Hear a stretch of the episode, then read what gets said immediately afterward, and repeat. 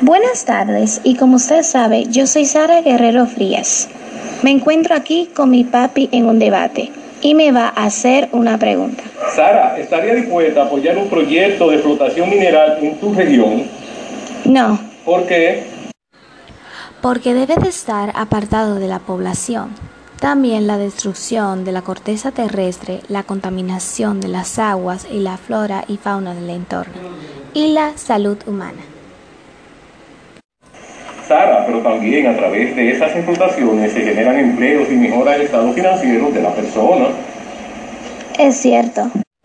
Estoy de acuerdo en eso de que generaría más empleos, pero la salud es ante todo.